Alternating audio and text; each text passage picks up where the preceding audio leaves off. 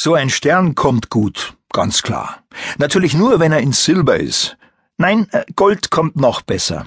Habe ich aber nicht. Was ich hab, ist Silber. Seit gestern. Seit gestern habe ich einen einzigen silbernen Stern auf jedem meiner Schulterstücke und ein silbernes Mützenband.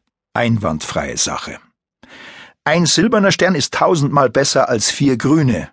Und so einen silbernen habe ich jetzt, dank der Beamtenreform.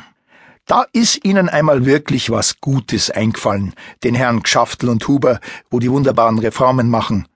Normal fällt Ihnen ja eher nix Gescheites ein. Eher sowas wie Einfrierung der Gehälter oder Streichung des Urlaubsgeldes. Aber diesmal astreine Sache. Ich stehe da so vorm Spiegel und bin ziemlich zufrieden. Erstklassiger Stern. In Silber. Wobei man sagen muss, wenn das Licht aus der Dielenlampe drauf fällt, glänzt er ganz leicht golden. Aber nur ganz leicht. Was freilich wurscht ist, weil er schaut auch so gut aus. Reißt die miese erbsengrüne bayerische Uniform unglaublich raus. Wir hier unten in Bayern müssen halt aus wirtschaftlichen Gründen immer noch diese kackfarbenen Fetzen auftragen.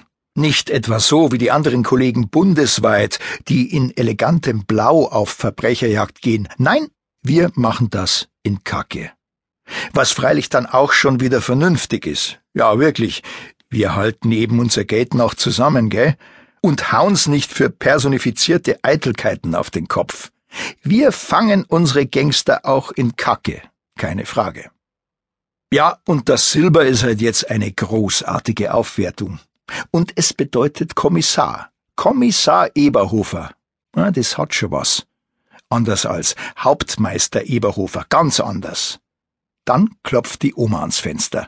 Das Frühstück ist fertig, Bub, schreit sie, dass man sie gut noch im Nachbardorf hören kann. Sie ist halt schon taub und manchmal vergisst sie wirklich, dass nicht die komplette Menschheit ihr Schicksal teilt. Ich mach das Fenster auf und steck mir die Finger in die Ohren. Mei, war ich vielleicht recht laut? fragt sie jetzt ein paar Dezibel drunter. Ich nicke. Dann mache ich das Fenster wieder zu und gehe in den Hof hinaus mitsamt meiner Uniform. Mal schauen, was sie sagt. Sie sagt überhaupt nichts. Sie schaut mich noch nicht einmal an. Sie wandert einfach an meiner Seite durch den Hof, so als wäre alles genauso wie sonst. Ist es aber nicht. Schließlich bin ich jetzt ein Kommissar und das ist gut sichtbar, sehr gut sogar. Selbst für die Oma, weil ihre Augen sind ja noch einwandfrei. Ich gehe ziemlich langsam. Das muss sie doch merken. Tut sie aber nicht. Sie geht einfach nur genauso langsam. Unglaublich.